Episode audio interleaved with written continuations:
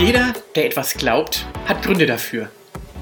So geht es uns auch beim Institut für Glaube und Wissenschaft.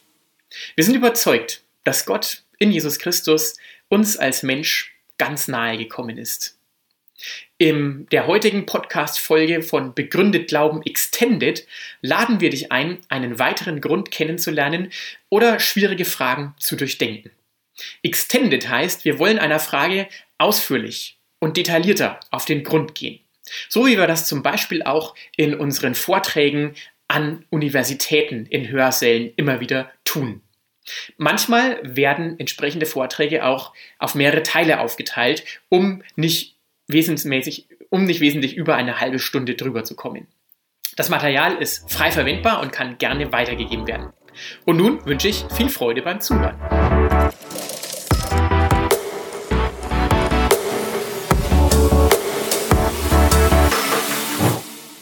Ich war ja nicht schon immer ein christlicher Biologe.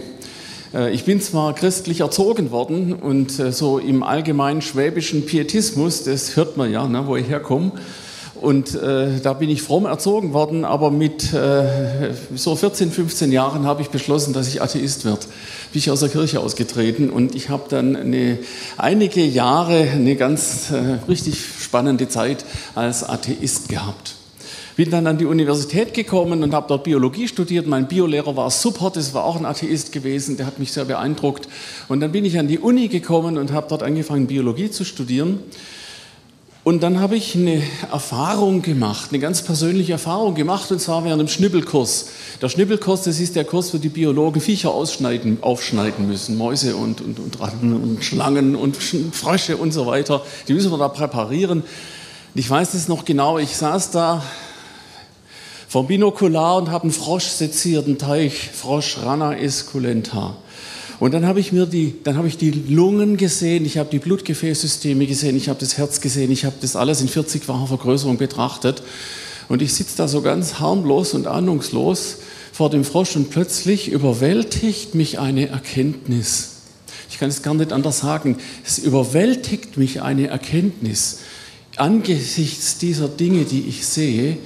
Und die hat mir gesagt, das, was du jetzt siehst, das ist nicht nur von dieser Welt. Ich war fertig. Ich wusste überhaupt nicht, was mit mir passiert.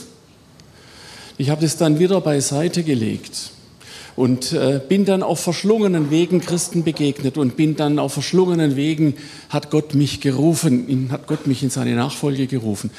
Und heute, wenn ich zurückblicke, heute weiß ich, was mir da passiert ist. Ich hatte eine massive Gottesbegegnung. Es kann natürlich bloß einem Biologen passieren, dass er eine Gottesbegegnung bei der Sektion eines Teichfroschs hat. Aber das, ich werde es nie vergessen, das ist schon lange her, ich werde es nie vergessen. Gott ist mir begegnet in seiner Schöpfung. Auf eine, auf eine Weise, die fundamental und die existenziell gewesen ist. Beschäftigt mich mit heu, bis heute und ich habe ich hab das noch oft danach erlebt.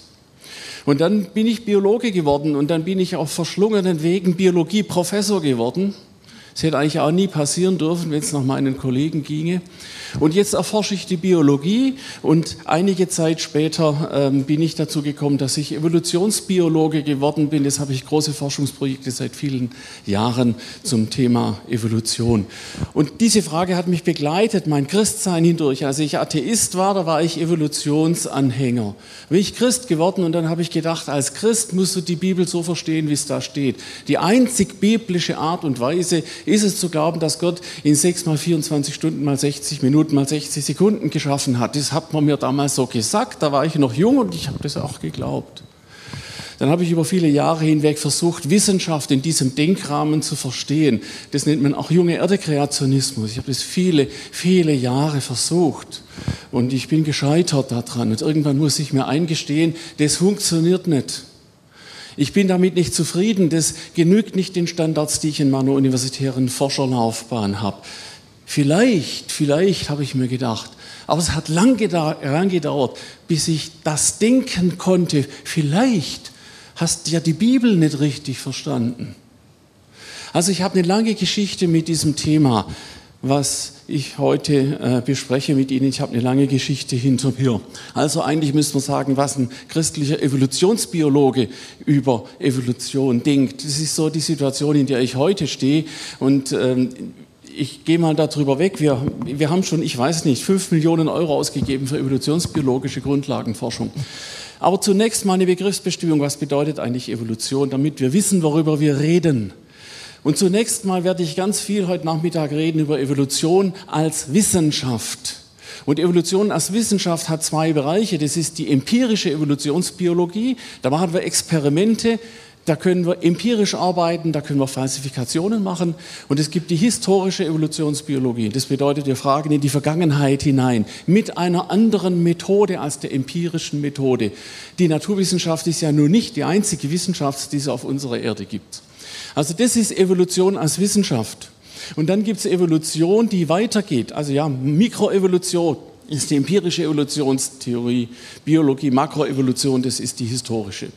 Und dann geht es weiter, gibt es einen ganz anderen Bereich, das ist Evolution als weltanschauliches System weltanschauliche Deutung der Natur- und Geschichts- oder historischen Daten aus der Biologie. Wie verstehen wir die? Wie ordnen wir die ein? Es geht weit über Naturwissenschaft hinaus. Dann gibt es Evolution als ein naturalistischer Deutungsrahmen für die Welt. Das ist das Standardmodell, das ist, was normalerweise heute in unserer Gesellschaft gang und gäbe ist. Es gibt auch den Evolutionismus als ein ideologisches System. Den haben wir auch, und zwar ziemlich heftig.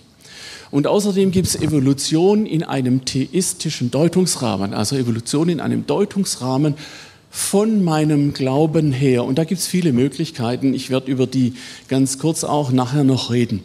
Aber zunächst ist es mir wichtig, dass ich Ihr Verständnis dafür schärfe, was wir denn überhaupt sagen können als Biologen, als Wissenschaftler. Und was können wir nicht sagen?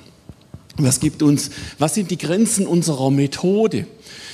Sie wissen alle, da machen wir Experimente, wir generieren Daten, aus den Daten generieren wir Hypothesen und dann wieder Experimente und wieder Daten und so geht es im Kreis rum. Das ist die empirische Methode und wir wollen eine bestimmte Frage beantworten, nämlich wie ist die gegenwärtige Struktur und Funktions- äh, und, und Evolution, Funktion und Evolution der Lebewesen. Wie verhält sich's damit? Das ist die Frage, die wir beantworten äh, wollen über eine empirische Theorie in der empirischen Evolutionsbiologie. Und da gibt es bestimmte Merkmale, die unsere Wissenschaft hat. Das erste Merkmal ist, wir können nur reproduzierbare Vorgänge untersuchen. Das müssen meine Studenten von der Pike auf lernen, was du nicht reproduzieren kannst, existiert für mich nicht in erster Näherung. Ganz, ganz so einfach ist nicht, aber ich mache es mal einfach. Also wir können nur reproduzierbare Vorgänge untersuchen und natürlich, damit hängt zusammen, wir können nur gegenwärtige Vorgänge untersuchen, das, was heute abläuft. Und das, was in der Vergangenheit abgelaufen hat, ist, da komme ich gleich dazu. Also das sind äh, Merkmale, Grundmerkmale der empirischen Wissenschaft. Und dann gibt es noch einen Deutungsfilter, den wir anwenden, wenn wir empirisch arbeiten. Das ist die Beschränkung auf die Suche nach natürlichen Ursachen. Man nannte das gerne den methodischen Atheismus. Der Begriff gefällt mir nicht, weil es geht nicht darum, dass Gott nicht existiert, sondern es geht darum, wir betrachten nur Vorgänge, die eine natürliche, naturgesetzliche Ursache haben. Was anders betrachten wir nicht. Das ist eine Grundvoraussetzung, das ist eine Grundentscheidung, die wir treffen. Und die hat Konsequenzen. Wenn diese Ellipse die ganze Wirklichkeit ist, alles, was es gibt, dann hat die naturwissenschaftliche empirische Methode die Möglichkeit, einen Teil dieser Wirklichkeit zu beschreiben. Das ist ein Teil. Und es gibt viele andere Teile in der Wirklichkeit. Es gibt vergangene Ereignisse, es gibt singuläre Ereignisse, die nur einmal auftauchen. Es gibt Bewusstsein und Geist, haben wir heute schon drüber gehört. Kein Biologe kann Ihnen sagen, was Bewusstsein ist. Kein Biologe kann Ihnen sagen, was Geist ist. Kein Biologe kann Ihnen sagen, was Ästhetik ist oder was Liebe ist das ist jenseits der naturwissenschaftlichen Beschreibbarkeit.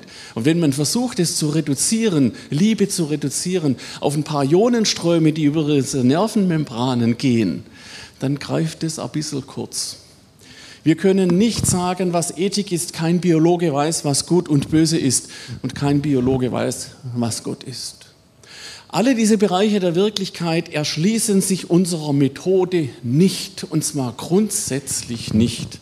Und das ist der Grund, warum es andere Wissenschaftsbereiche gibt. Nun können wir versuchen, in die Vergangenheit hineinzufragen. Wir können in die Geschichte der Lebewesen hineinfragen. Und da haben wir Altersbestimmungen und Fossilien und Stratigraphie. Das sind die Reihenfolge der Fossilien in den Erdschichten. Wir haben die vergleichende Biologie. Und Aufgrund dieser vielen Daten können wir im Sinne eines Indizienbeweises, über den haben wir auch schon heute gehört, was darüber sagen, wie könnten denn die Lebewesen entstanden sein, wie könnten sie sich in der Zeit verändert haben. Da machen wir Indizien. Was passt in welche Hypothesen, unter welchen Denkvoraussetzungen hinein? Und auch da haben wir Filter. Wir äh, untersuchen nicht reproduzierbare Vorgänge. Das heißt, wir können keine Falsifikationen im strengen empirischen Sinne machen und wir untersuchen eben vergangene Vorgänge, die einmal abgelaufen sind in der Zeit. Und auch hier gibt es den Filter, die Beschränkung auf die Suche nach natürlichen Ursachen. Wenn ich evolutionsbiologisch arbeite, mit allen meinen Kollegen, dann will ich zuerst mal wissen, was kann ich denn erklären unter der Voraussetzung, dass auch in der Vergangenheit alles mit natürlichen Dingen abgelaufen ist. Das kann ich erklären. Und dazu gehört aber auch die Frage, was nicht. Wo hört diese Methode am Ende auf? Also von dieser großen Ellipse haben wir nicht nur die Naturwissenschaft, wir haben auch in der Evolutionsbiologie, der historischen Evolutionsbiologie, die vergangenen Ereignisse, aber alles andere, was Sie schon kennen, fügt sich auch dieser Methode nicht. Wir haben eine bestimmte beschränkte Methodik in der Naturwissenschaft und das ist das alte bekannte Beispiel von dem Fischer, hier der am Ammersee, wo ich mit meiner Frau oft mit dem Radl unterwegs bin. Und da gibt es diesen Fischer und der Fischer könnte jetzt sagen, ich bin 60 Jahre alt, ich habe am Ammersee gefischt die ganze, ganzes Leben lang, ich habe nie einen Fisch gefangen, der kleiner ist als 5 cm. Es gibt nämlich keine Fische, die kleiner sind als 5 cm. Das ist ganz sicher wahr, weil mein Großvater, dem ging es genauso und meinem Urgroßvater, dem ging es auch genauso. Es gibt keine Fische, die kleiner sind als 5 cm. Und Sie alle wissen natürlich, Sie sehen das Bild, die Maschenweite seines Netzes ist 5 cm. Der wird sie nicht fangen können. Und genauso wenig, genauso wenig kann die Naturwissenschaft Gott fangen. Sie kann Gott weder beweisen, noch kann sie Gott widerlegen. Und das gilt auch für die Evolutionsbiologie. Die Evolutionsbiologie als empirische oder historisch empirische Wissenschaft kann Gott nicht erkennen und sie kann Gott nicht widerlegen. Nehmen Sie nur einen Satz mit aus dem Vortrag. Würde dieser Satz heißen, Naturwissenschaft und auch Evolutionsbiologie ist religionsneutral. Und wenn jemand was anderes behauptet, dann redet er nicht mehr als empirischer Wissenschaftler, sondern als jemand, der ein bestimmtes Glaubenssystem hat und diesem Glaubenssystem argumentiert. Nun, was denkt der Biologe über Evolution? Ich werde zwei Teile in meinem Vortrag haben. Was denkt der Biologe? Nachher werde ich was sagen darüber, was denkt der Christ. Und ich will Ihnen mal drei Hypothesen oder auch drei Vorhersagen, können wir es nennen, aus der Evolutionsbiologie nennen und will die ein bisschen mit Ihnen besprechen. Die erste Hypothese, die kommt aus der, aus der empirischen Evolutionsbiologie, die heißt, Mikroevolution also Variation, Bildung neuer Arten, Bildung neuer Gattungen vielleicht sogar, kann durch natürliche Ursachen und Wirkungen erklärt werden. Und ganz vieles, was Sie im Linderbiologie in den Oberstufenlehrbüchern lesen, ganz vieles davon geht in diesen Bereich hinein. Das sind die Darwin-Finken, die liegen jetzt in der Vergangenheit, aber es ist das Grundprinzip, was dem zugrunde liegt. Da gibt es auch heutige Beispiele, nicht ganz so weit führend, aber im Prinzip die gleichen. Mikroevolution kann also durch natürliche Ursachen und Wirkungen erklärt werden. Ich nenne Mikroevolution gerne auch die Evolution auf einer Komplexitätsebene. Ist auch vereinfacht, aber um das Bild zu nehmen, ist Evolution auf einer Komplexitätsebene. Da haben wir existierende Arten und aus diesen existierenden Arten gehen neue Arten beziehungsweise je nach taxonomischem Level neue Gattungen hervor. Diesen Prozess, den bezeichne ich mal als Mikroevolution. Und da haben sich die Biologen viele, viele Gedanken drüber gemacht. Und unter anderem auch Charles Darwin hat über diese Frage nachgedacht. Da gibt es die Genetik mit der Entstehung von genetischen Varianten, da ist die Mutation dabei und Rekombination und horizontaler Gentransfer und, und, und. Gibt es noch weitere biologische Mechanismen, die erzeugen Variabilität. Die sind unter anderem dafür verantwortlich, dass wir alle so unterschiedlich sind. Und dass es keine zwei Menschen auf diesem Planeten gibt, die genetisch identisch sind. Das sind diese Mechanismen, die dafür verantwortlich sind. Und diese Mechanismen führen dann über die Veränderung der Genetik in Populationen zum Anteil genetischer Varianten in den Populationen. Das ist die Populationsgenetik. Und die brauchen wir, um Artbildungsprozesse zu beschreiben. Und wenn wir jetzt das Zwischenglied dazwischen haben wollen, dann sehen Sie links Darwinsche Evolution, neutrale Evolution, Extended Theory of Evolution, Migration und Isolationsprozesse und Fragezeichen, Fragezeichen. Wir haben auch noch nicht alles verstanden, was es da an solchen Prozessen gibt. Und da wissen wir inzwischen doch recht viel, viel mehr als Charles Darwin. Charles Darwin als einzige Erklärung für Evolution ist, wenn ich das so betrachte, was der Datenbestand heute ist, ist out. Das ist ein Faktor unter mehreren. Das sehen heute auch viele so. Und das ist ein tolles Wissenschaftsgebiet. Die Erklärungskraft der empirischen Evolutionsbiologie, Mikroevolution ist ganz erheblich, ist richtig, ist richtig groß. Wenn wir jetzt so eine Waage dahinstellen und fragen, wo schlägt denn die aus? Bei der Frage, Mikroevolution kann durch natürliche Ursachen und Wirkungen erklärt werden, dann haben wir klar auch einen Mangel an Wissen. Also wir wissen noch lange nicht alles, das ist gar keine Frage. Aber wir wissen auch schon recht viel. Und wenn ich das gewichten würde, dann würde ich sagen, das, was wir wissen, spricht dafür, dass diese Aussage richtig sein dürfte. Also machen wir mal einen Haken dran. Das ist ein Teil der Evolutionsbiologie. Und es sind tolle Wissenschaftler, die sich mit diesen Fragen beschäftigen. Die machen eine super Wissenschaft. Es sind keine irgendwie so finsteren Gestalten, die nichts anderes im Sinn haben, als den Christen die Suppe zu versalzen. Das ist nicht so. Das sind wirklich gute Wissenschaftler, die machen tolle Arbeit. Zweite Frage, zweite Hypothese.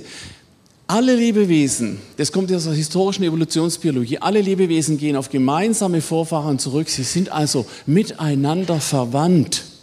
Historisch verwandt ist damit gemeint.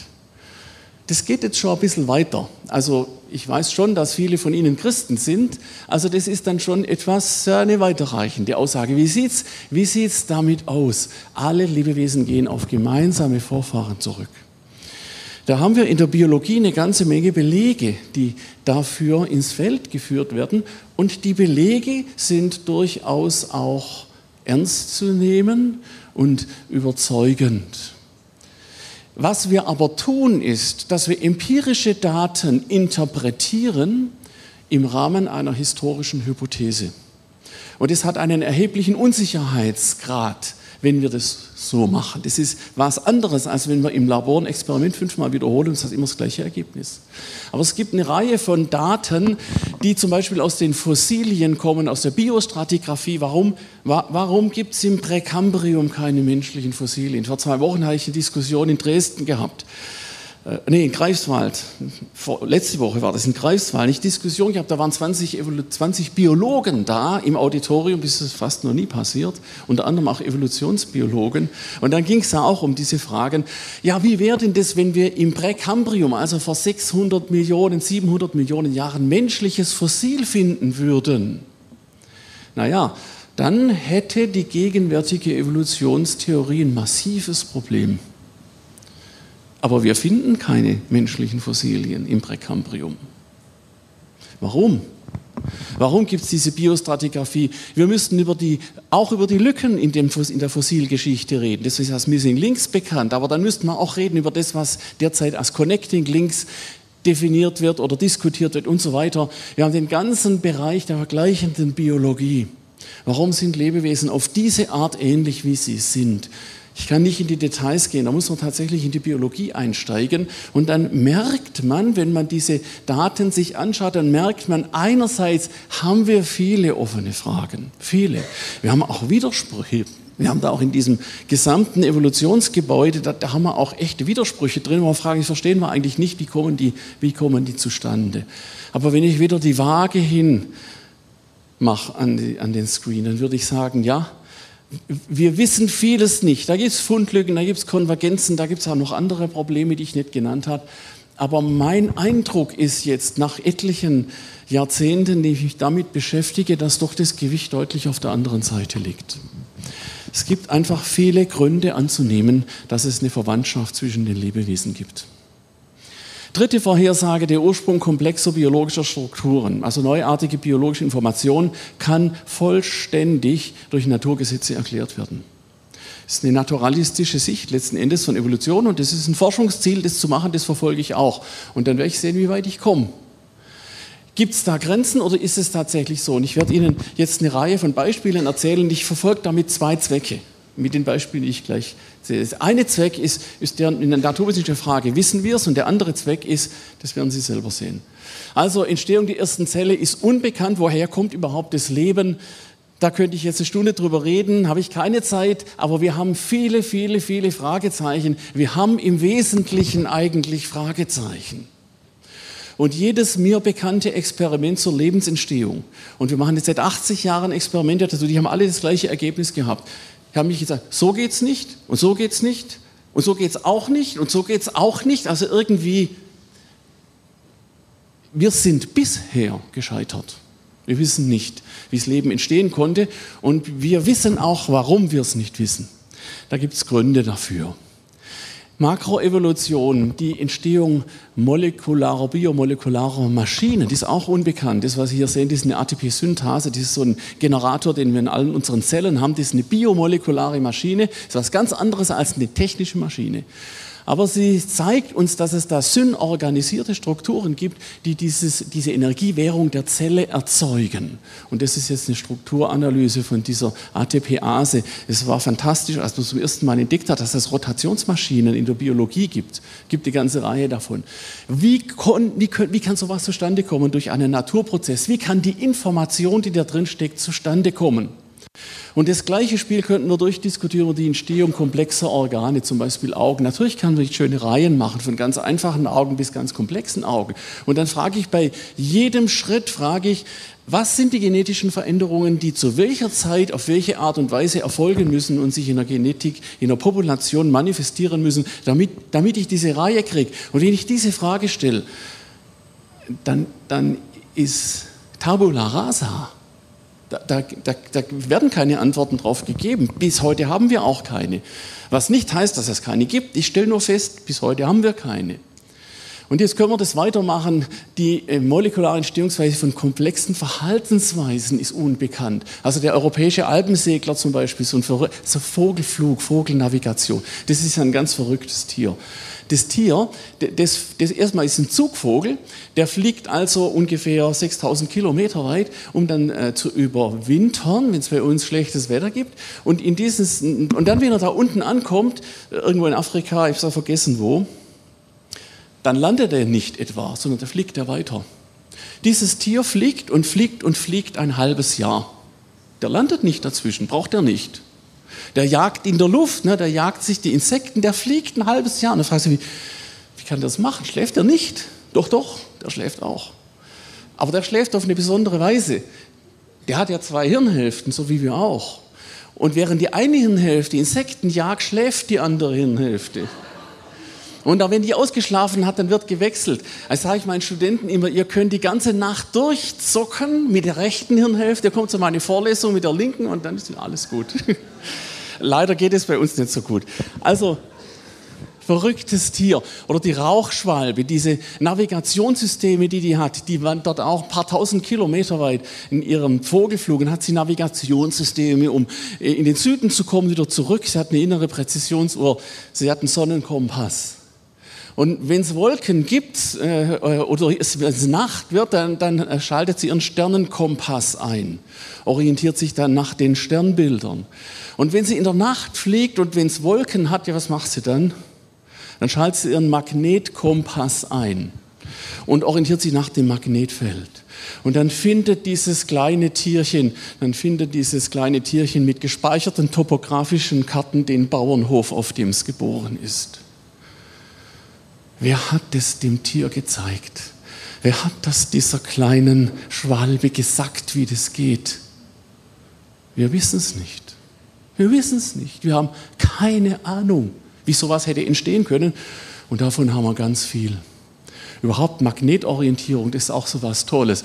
Das ist jetzt so ein Bakterium, das Magnetobacterium bavaricum. Und dieses kleine Bakterium ist nur ein Millionstel Millimeter groß. Unter dem Elektronenmikroskop sieht man, es hat so eigenartige Kristalle da drin. Und das Ding kann sich orientieren am Magnetfeld. Dieses Bakterium hat eine Magnetfeldorientierung. Können wir molekular ziemlich gut sagen, wie, wie dieser Kompass an sich funktioniert. Magnetitische Kristalle aus Magnetit, das ist Fe3O4. Und dann wird, äh, dann wird durch diese Orientierung wird ein Außenbordmotor angetrieben. Der Außenbordmotor, der orientiert das Bakterium nach einem Magnetfeld. Und dann können die, wissen die immer, wo sie sind, wo oben und unten ist und wo Norden und Süden ist und so weiter. Was sind die Naturprozesse, die sowas erzeugen könnten? Stochastische Prozesse, naturgesetzlich gesteuerte Prozesse. Und was sind die Prozesse, die dieses, äh, diesen Motor ins Dasein bringen? Der, der das Ganze antreibt und, und steuert. Wir wissen es nicht. Wir wissen es einfach nicht. Und alle Versuche, das irgendwie zu erklären, waren außerordentlich unbefriedigend. Also wenn ich die dritte Hypothese wiege, dann haben wir zwar eine empirische Evolutionsbiologie, aber das alles, was dazu geführt hat, das wissen wir alles nicht. Hier gibt es ein massives Maß von Unwissen. Und zwar wird es mehr und nicht weniger. Jetzt kann man sich die Frage stellen, warum ist das so? Was, was, was ist da los? Ist es so, weil wir einfach nur noch zu wenig wissen? Oder gibt es ein grundsätzliches Problem, was verhindert, dass wir verstehen, wie durch einen Naturprozess solche Systeme ins Dasein kommen? Gibt es da ein grundsätzliches Problem? Und ja, das gibt's. Leben ist anders. Leben ist ganz anders als abiotische Materie. Leben ist biologische Information. Beispiel Aragonitpulver, CaCO3. Das ist Aragonitpulver plus Ordnung. Und dann kriegen Sie schöne Kristalle. Und das hier ist Aragonit plus Ordnung plus biologische Information. Und das ist ein Quantensprung, der wesenhaft verschieden ist von allem, was wir kennen in der abiotischen Welt. Und hier liegt das eigentliche Problem. Leben ist fundamental anders als anorganische Strukturen und wir können bisher und ich glaube, wir können es fundamental nicht. Leben zurückführen auf Chemie und Physik. Und je mehr wir das Leben studieren, desto klarer wird es. Und wenn wir schon das Leben nicht auf Chemie und Physik zurückführen können, dann können wir auch die Evolution des Lebens nicht auf Chemie und Physik zurückführen. Thomas Nigel, der wurde heute schon mal erwähnt, der hat ein interessantes Buch geschrieben. Er ist Agnostiker oder Atheist, das weiß ich jetzt nicht so genau, irgendwo dazwischen drin. Und er hat auch über diese Frage biologische Information gesprochen. Er hat gesagt, Zweckmäßigkeit, Staunen sind keine materiellen, sondern geistige Kategorien. Biologische Informationen, zielgerichtete organismische Strukturen, Bewusstsein entstehen nicht ohne geistigen Einfluss auf die Materie. Geist muss neben Materie eine Grundgröße der Wirklichkeit sein. Für Thomas Nigel ist das nicht der Geist Gottes. Nicht, dass ich jetzt denke, ich will einen Gottesbeweis führen, bin ich weit von entfernt. Ich persönlich glaube allerdings, dass es der Geist Gottes ist, der dahinter steht. Wer da mehr darüber wissen will, ich habe ein Lehrbuch mitgebracht, was mit anderen zusammengeschrieben habe und ich habe auch eine neue DVD gemacht, die äh, liegt auch draußen, die ist jetzt gerade mal sechs oder acht Wochen alt, Geheimnisvolles Leben, Staunen über die Intelligenz in der Natur. So, und was denkt jetzt der Christ? Also das, was ich bis jetzt gesagt habe, das kann ich alles sagen als Biologe. Da muss ich nicht Christ dazu sein. Das kann Thomas Nigel als Agnostiker auch sagen. Aber ich deute das als Christ auf eine ganz andere Art und Weise, als es möglicherweise Thomas Nigel tut oder als es äh, Richard Dawkins tut oder wer auch immer. Ich habe eine andere Deutung, was denke ich als Christ. Und jetzt kommen wir zum Thema weltanschauliche Deutung von Evolution. Natürlich kann man Evolution mit all dem, was wir wissen aus der linken Seite, deuten in einem naturalistischen Deutungsrahmen für die Welt. Und da ist nichts Schlechtes dran. Ich habe nichts gegen die Leute, die das tun. Erstens war ich selber mal auf der Schiene unterwegs und zum Zweiten sind es super Lehrer von mir gewesen. Denen verdanke ich viel. Alle meine, vielleicht mit einer Ausnahme, alle meine Lehrer an der Hochschule, inklusive Schule, waren Atheisten oder Agnostiker. Ich verdanke denen viel. Es sind tolle Leute gewesen. Vielleicht darf ich das so sagen, Gott segne sie. Evolution kann man aber auch als Evolutionismus in ein ideologisches System packen. Und das hat dann, ja, das ist dann unerfreulich. Man kann Evolution auch theistisch in einem Deutungsrahmen deuten und da gibt es unterschiedliche Arten, das zu deuten unterschiedliche Möglichkeiten, das als Christ zu verstehen.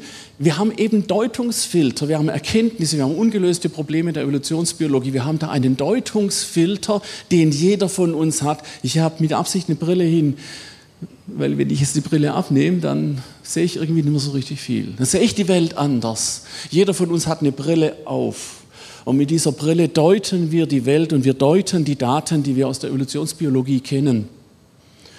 Und äh, dann haben wir eine weltanschauliche Deutung von Biologie, von Evolution. Und ich habe schon gesagt, es gibt den atheistischen Glauben, der als Deutungsfilter dienen kann. Es gibt eine Evolutionsanschauung und wenn es negativ wird, ein Evolutionismus. Der ist vielleicht weniger verbreitet, als man glauben mag, aber die Medien lieben, lieben die Extreme. Sie lieben die Extreme. Und da haben wir dann auch ein bestimmtes Bild, was dadurch erzeugt wird. Und wir können auch Evolution im Rahmen einer theistischen Weltanschauung deuten, also das, was wir wirklich an Daten und Fakten haben. Und dann haben wir einen theistischen Glauben, der als Deutungsfilter dient. Den bringen wir mit, den bringen wir in dieses Deutungssystem hinein. Das ist in Ordnung, das ist genauso gut wie ein atheistischer Glaube. Wir können nachher fragen, was bringt mehr, was ist überzeugender, was ist plausibler. Oder hätten wir etwa die Möglichkeit, Evolution als theistische Evolution zu deuten? Wir könnten Evolution im Sinne von Intelligent Design deuten, gradualistisch oder Intelligent Design punktualistisch. Manche versuchen, die Daten im Sinne eines junge Erde-Kreationismus zu deuten. Äh, ich habe das in Grau unterlegt, weil ich der Überzeugung bin, dass, dass das nicht funktioniert. Und natürlich gibt es auch den fundamentalistischen Kreationismus. Äh, so wie es den fundamentalistischen Evolutionismus auch gibt. Das wäre ein Thema für sich, warum es diese Dinge gibt. Aber die lassen wir einfach mal weg. Jetzt, was sind da drei Möglichkeiten? Wie kann man, was kann man über Evolution denken? Viele, viele Christen äh, vertreten die theistische Evolution. Die sagen, da hat es einen Urknall gegeben und dann hat aus diesem Urknall heraus sich die ganze Welt entwickelt, die Erde entwickelt und irgendwann mal hat sich das Leben, hat sich der Mensch daraus entwickelt.